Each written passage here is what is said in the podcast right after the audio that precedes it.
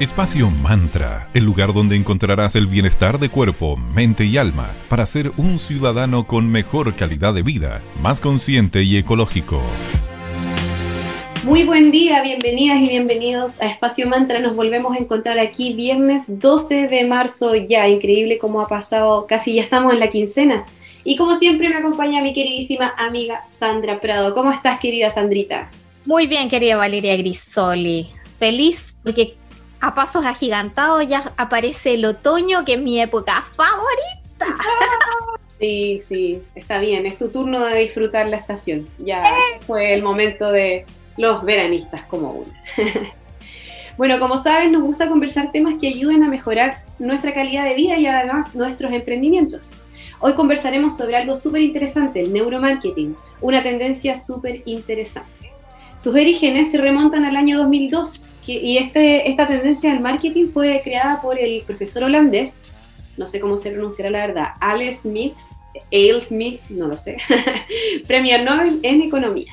Bueno, según este profesor, el neuromarketing, por medio de técnicas de investigación, observa los mecanismos cerebrales en la mente del consumidor, como que hurga en su subconsciente.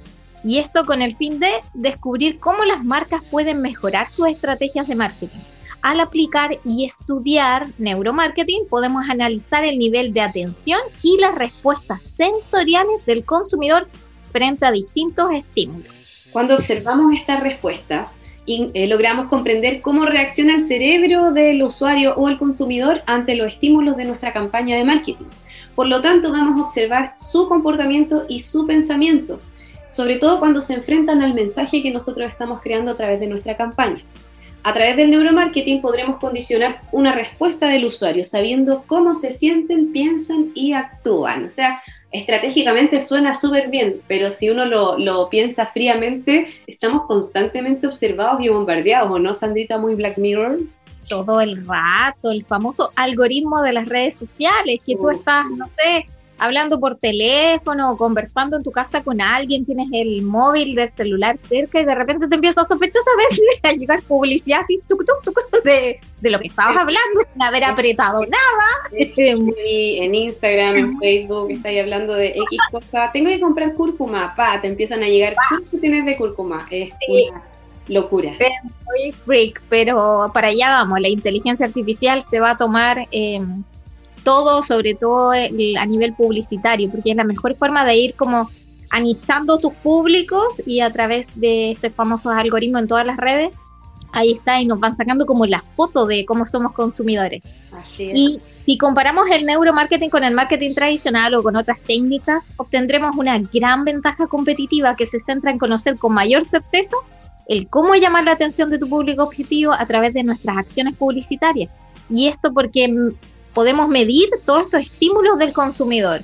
No sé, las caritas también es como, no sé, a mí me pasa, sale un video de un perrito que está sufriendo, yo le pongo carita triste y inmediatamente saben que todos los, los temas relacionados con mascotas son de mi interés, entonces empieza ahí la publicidad a invadir. ¿Has visto en Netflix ese documental de Social Media Dilemma, algo así creo que se llama? Vi un reportaje que hablaba de ese documental, pero aún no veo el documental. Ay, velo, por favor. A todos los que, nos, los que nos están escuchando, por favor, véanlo porque es súper importante también informarnos al respecto. Si bien estamos inmersos en todo esto, eh, comprender cómo funcionan las redes sociales, los algoritmos que bien mencionaba Sandrita es súper importante.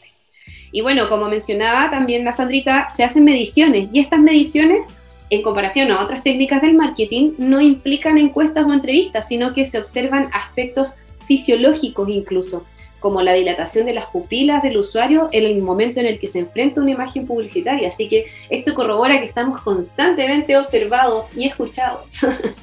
Y además que está lleno de cámaras por todos lados, la, la cámara del celu, de tu computador, todas las cámaras que hay en la calle, en todas partes. Entonces, de todas formas se puede ir recabando información de los consumidores y potenciales públicos objetivos. Bueno, pero la publicidad también es buena, o sea, hay que, hay que ir, em, nos permite conocer nuevos emprendimientos, conocer nuevas tiendas, como nuestros amigos de Magicristales que se sumaron a Espacio Mantra en nuestro, a fines de febrero ya. Ellos los puedes ubicar en Instagram como arroba magicristales. Son una tienda esotérica que a la vez es una escuela de formación y una editorial donde puedes encontrar de todo para eh, lograr un bienestar y tomando como las riendas de lo que tú necesitas, porque ahí tienen de todo tipo de productos en www.magicristales.cl y los encuentras, están ubicados en Galería Fontana, tienda 205, calle Valparaíso 33, en Viña del Mar, donde te van a aconsejar qué es lo que tú necesitas, si alguna piedra para descargar tu casa o si estás empezando un emprendimiento, cuál puede ser un buen ritual para iniciar o cuál es la fecha indicada, de todo y más puedes encontrar en arroba magicristales. Muchas gracias por estar en Espacio Mantra. Vamos con buena música, como siempre, escucharemos a The Beatles, una de mis bandas favoritas, con la genial canción Twist and Shout. Bailamos un poquito, nos contagiamos de buena onda y luego regresamos aquí en Espacio Mantra para seguir conversando acerca de neuromarketing.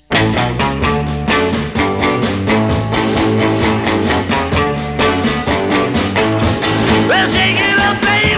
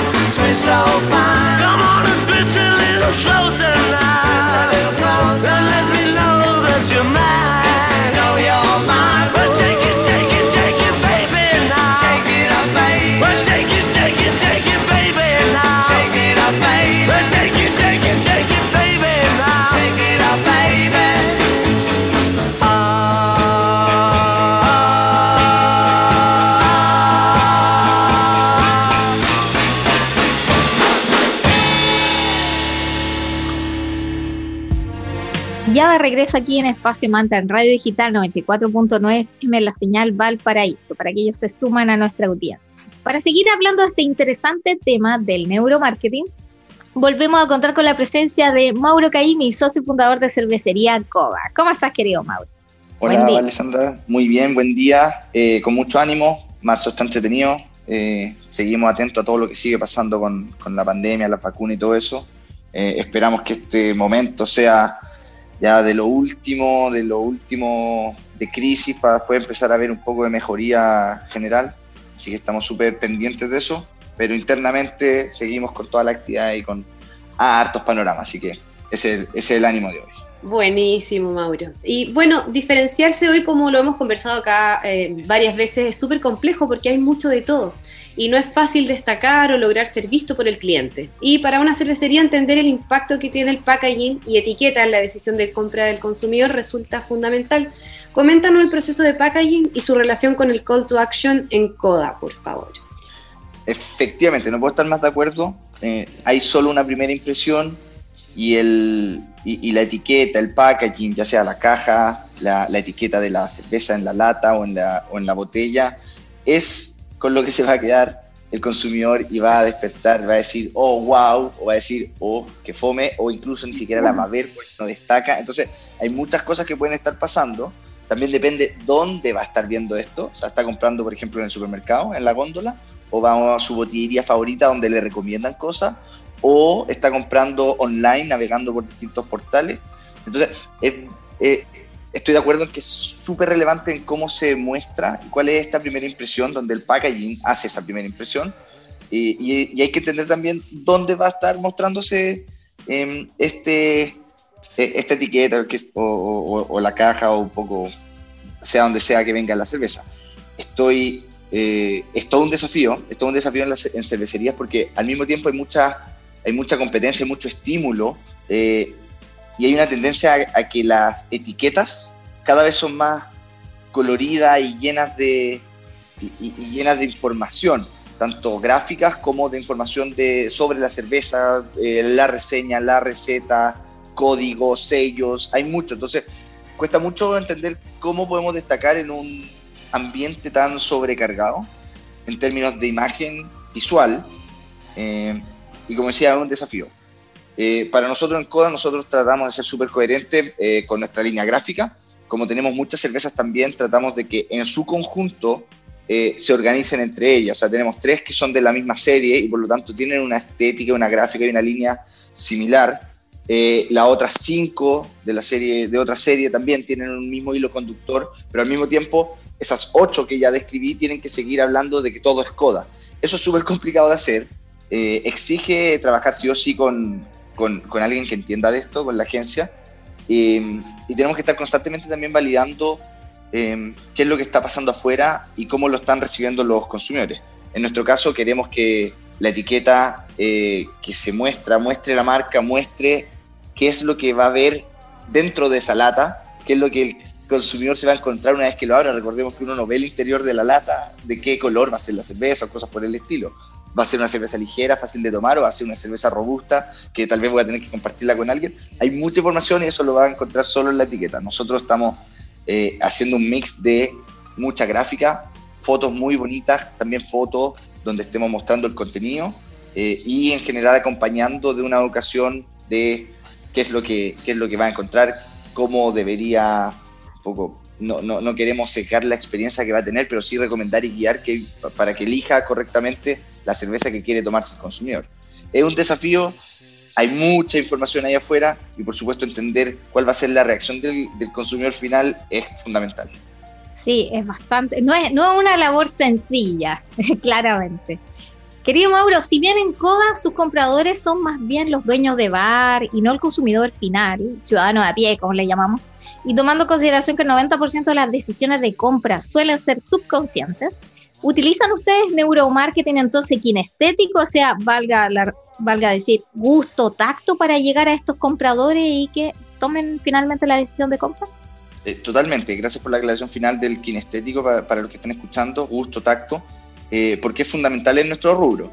Si bien los tomadores de decisiones entendamos, si vamos a un bar, el que va a comprar cerveza en el bar va a ser el administrador del bar, el jefe barra o a veces, dependiendo del caso, va a ser el dueño y no se va a tomar él la cerveza. Él la va a poner en su bar y se la va a ofrecer a un consumidor que va a ir a su bar a consumir cerveza y otras cosas. Entonces, eh, él va a estar haciendo un equilibrio, por supuesto aquí depende mucho de, la personalidad y cómo cada uno lleva los negocios en, sus propios bares, pero, pero siempre está esta, esta dualidad de lo racional con lo eh, con lo subconsciente. Él, él, quiere saber los precios, quiere saber cuándo se le despacha, quiere saber cuáles son las condiciones de pago, quiere saber más racionalmente de cada estilo. Esta cerveza, cuántos grados alcohólicos tiene, cómo, tiene algún premio, etc. Necesita información racional para poder, para poder computar.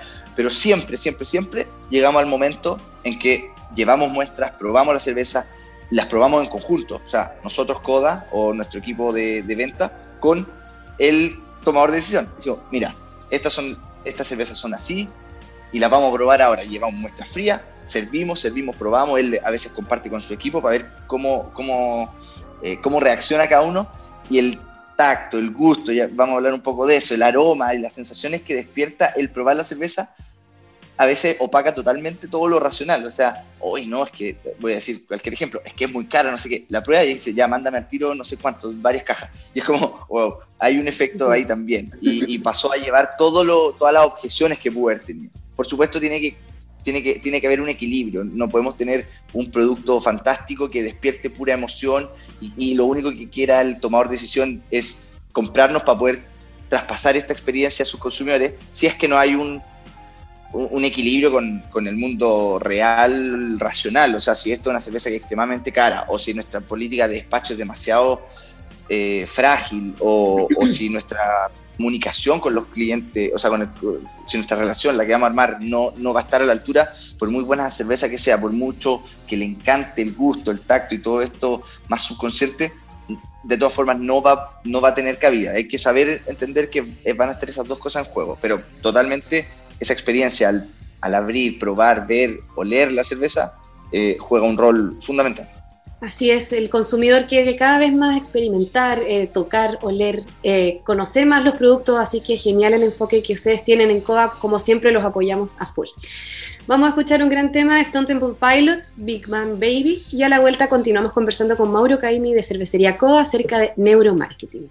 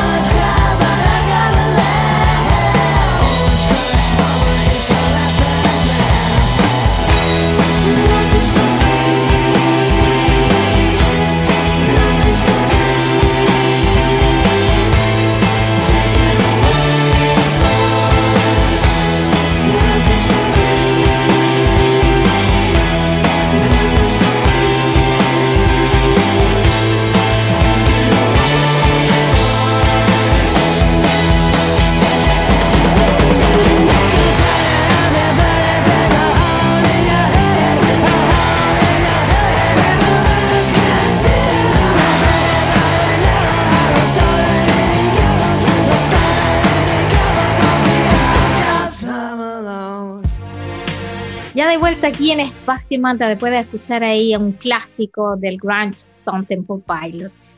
Eh, estamos aquí hablando de neuromarketing con nuestro amigo Mauro Caimi, socio fundador de Cervecería Co. Mauro, en nuestra búsqueda de información nos de este interesante tema, nos apareció un concepto, bueno, al menos yo no lo conocía, que se llama neurobeer, o eh, trataban de explicar qué sucede en nuestro cerebro cuando probamos un producto como la cerveza. ¿Nos comentas tu opinión al respecto y conoces un poquito del tema? Y infórmanos. Por supuesto, Sandra. También eh, esto del neurobeer es algo que no se habla eh, día a día uno no dice, oye, vamos a estudiar un poco más de neurobeer, no, no, no es algo que esté ahí en, la palestra, pero sí el fondo está presente en cada momento. O sea, es qué ocurre en nuestro cerebro cuando probamos cerveza y principalmente al momento de catar cerveza. ¿ya? Me gustaría hablar un poco de cómo es el proceso de catar cerveza y diferenciarlo de lo que es tomarse una cerveza en una junta, en un bar, porque son experiencias distintas. Tenemos la concentración puesta en distintos elementos. Entonces, esto del neurobeer yo eh, entiendo que conecta más con, con, esa parte un poco más, no sé si académica, pero esa, en, eso, en esas instancias más en que nos disponemos a precisamente a explotar todo nuestro sentido en, en la experiencia del probar la cerveza. Entonces, ¿cómo se cata una cerveza? Una cerveza usa prácticamente todos los sentidos. Usa la vista, usa el olfato, usa el, el, el, gusto y usa el tacto. E incluso dependiendo si es que uno quisiera ponerse un poco más sofisticado, podría usar también el, eh, eh, el oído, pero eso es más difícil, esto de oír la cerveza, pero uno podría escuchar el, el, burbujeo, el, la, leve carbonatación que aflora en, la superficie de la, de la copa. Pero el, punto es que uno al catar eh, usa los cuatro, por lo menos estos cuatro sentidos, el proceso es súper simple, nosotros lo hemos hecho en las catas online que hacemos. Eh, por supuesto, hay otros actores del, del, mundo cervecero también educando sobre cómo catar cerveza. Y algo que no es para cada vez que nos tomemos una cerveza es ir a catar la cerveza. Yo sé que no es así, pero es importante. Primero, destapamos, servimos, vamos a usar la vista, vamos a ver cómo se ve la cerveza, eh, qué color tiene, cuál, es la consistencia de la espuma, de qué color es la espuma, eh, la espuma permanece o se desvanece, eh, esto es clarito es turbio, en fin, estamos usando la vista. Luego pasamos a la segunda etapa que es la del olfato, nos acercamos la copa a la, nariz, sentimos qué, qué, aroma descubre nuestra nariz y cómo se conecta con el cerebro, es decir, ¿a qué nos recuerda esto? Esto me recuerda al postre que hacía mi abuela eh, cuando íbamos a visitarla los fines de semana. Esto me recuerda a frutas que yo he probado, por ejemplo, cáscara de naranja o cosas por el estilo. El, eh, el tema del olfato es súper eh, es súper neuronal, es increíble, porque al final son los mismos compuestos químicos que están presentes en, distintos, en distintas cosas que nuestro cerebro traduce a que es algo. Después nosotros pasamos a probarla, sentimos el sabor, algo bastante similar, aquí empezamos a usar la lengua. ¿Qué sabor tiene esto? Tiene un sabor dulce, amargo, sabor a qué, en fin y el tacto es cómo se siente esa bebida. Se siente ligera, se siente pesada, se siente cremosa, eh, se siente carbonatada, se siente alcohólica. Em, y después, por supuesto, rematamos con una impresión general. Pero ese es un proceso de cata y, por supuesto, yo sé que eso no lo hacemos cada vez que nos tomamos una cerveza. Pero si nos dedicamos, por supuesto que vamos a conectar y vamos a hacernos expertos en conocer, en conocer la cerveza, en conocer a nosotros cómo reaccionamos frente a la cerveza. Así que, por lo tanto, este tema del neurobeer yo creo que si bien no está como nombre eh, sobre la mesa, es algo súper interesante, es algo que cada vez más, sin querer, los consumidores más asiduos de cerveza lo empiezan a explorar. Eh, y por supuesto es algo que merece más investigación y, y, desde Cervecería Coda, si es que esto empieza a ser un tema formal, lo vamos a estudiar eh, lo vamos a estudiar detalladamente. Nosotros internamente tenemos paneles de cata, trabajamos con jueces, nos juntamos todos, las, todos los meses a evaluar nuestras propias cervezas, entonces algo de esto hacemos bajo otro nombre, pero este, este proceso existe en la cervecería, por lo tanto es súper importante, súper interesante y al mismo tiempo súper super vanguardista. Y Mauro, ¿nos cuentas cómo va el proceso de planificación de catas para este 2021? ¿Mantendrán ese formato online o se están animando de a poquito a volver a todas estas actividades en la planta o catas presenciales, obviamente con todos los recuerdos respectivos? Eh, son dos cosas, toda la razón. Eh, primero, hay un contexto general afuera que nos limita mucho a hacer cosas presenciales aún. Nosotros queremos terminar el año haciendo cosas presenciales, no cosas virtuales. Por supuesto, en un equilibrio, seguro van a convivir, pero nuestro foco está en cómo hacemos para abrir la fábrica Casablanca para que llegue la gente y viva la experiencia. Entienda cómo se hace la cerveza, qué es lo que nosotros hacemos en la fábrica, qué es lo que defendemos, cuáles son las personas que trabajamos ahí y por supuesto que prueben los distintos estilos, hagamos estas experiencias de cata, podamos hacer comparaciones, etcétera. Queremos que eso en el mundo físico pase nosotros vemos que eso va a empezar a pasar en el segundo semestre y en realidad nuestro calendario está pensándose desde septiembre hacia adelante, eh, pero es algo por lo que estamos empujando. Y por otro lado, cómo convivimos todo este tiempo, aún con la pandemia, eh, en nuestro segmento el verano marca cuánto sale la gente y ya está siendo menos verano, o sea, estamos entrando a la, estamos, estamos entrando a la, a la, a la mitad de marzo, eh, entonces ya cada vez dan menos ganas, por así decirlo, de salir porque los días se acortan, empieza a ser más frío, etc. Entonces la gente vuelve a guardarse la casa y sigue consumiendo cerveza. Entonces nosotros sabemos que tenemos que retomar las actividades online, como las cata online que hacíamos. Así que si bien no tenemos aún agendado, yo sé que vamos a volver a eso porque es una experiencia que, se probó muy, muy, muy, muy buena, muy positiva.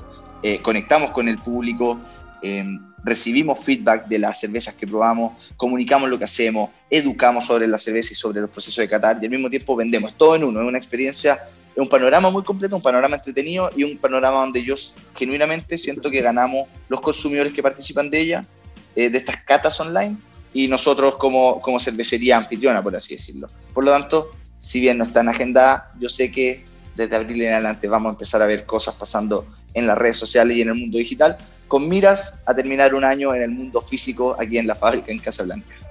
Ojalá, ojalá podamos retomar de a poquito todo lo presencial y bueno, esa mezcla está súper interesante. Eh, aprovechar todas las eh, bondades que nos presentan las redes sociales, la tecnología, así que súper. Bueno, querido Mauro, te dejamos estos minutitos finales para que eh, le envíes el mensaje correspondiente a nuestros auditores y auditoras de dónde los pueden ubicar y para que estén atentos a este futuro proceso de fechas para estas casas que se vienen de abril en adelante. Por supuesto, muchas gracias por, por ese pase, pase gol. Eh, nos pueden seguir como siempre en las redes sociales, en, en, en, arroba cervecería coda, tanto en Facebook como en Instagram. Se acaba de sumar al equipo una persona que, que viene a apoyar todo el mundo del e-commerce y de lo digital, así que prometo aún más actividad, aún más panoramas, aún más campañas, aún más alianza, aún más cosas pasando. Por lo tanto, es un gran momento para seguirnos, para estar atentos a lo que estamos haciendo, porque va a estar activo, va a estar entretenido y, tenemos harto que, harto que comunicar y harto que, interactuar. Por lo tanto, invito a que nos sigan en arroba cervecería coda y para mayor información, para comprar tus cervezas para que lleguen a, a tu casa o oficina, www.coda.cl súper sencillo, súper fácil y el proceso de compra también es fácil, los despachos llegan súper rápido. Eh, así que anímense. Eh, nuevamente, gracias por el espacio, vale, Sandra. Eh, un tema súper interesante, eh, neuromarketing conectado a la cerveza, por lo tanto, es algo de futuro para seguir, para seguir en, nuevo, en, nuevos programas investigando sobre, sobre este tema. Muchas gracias otra vez por la invitación y hasta la próxima, que esté muy bien.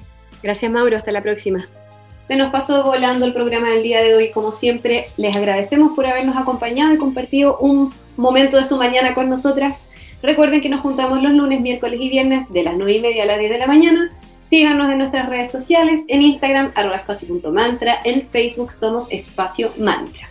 Todos los capítulos los vamos compartiendo en nuestras redes sociales, quedan alojados en SoundCloud, pueden entrar en la web de la radio digital fm.cl y ahí también van a encontrar los capítulos de que hemos ido subiendo y compartiendo. También síganos en Spotify que también vamos compartiendo todos los programas cada vez que vamos grabando. Sí, y marzo se viene súper bonito porque también se vienen sorpresas, ¿cierto? Vale, ya tenemos cocinada una. Ay, sí, se vienen para muy entretenidas. Y ahí de a poquito le vamos a ir dando pistas. Muchas gracias, nos escuchamos pronto. Espacio Mantra, el lugar donde encontrarás el bienestar de cuerpo, mente y alma para ser un ciudadano con mejor calidad de vida, más consciente y ecológico.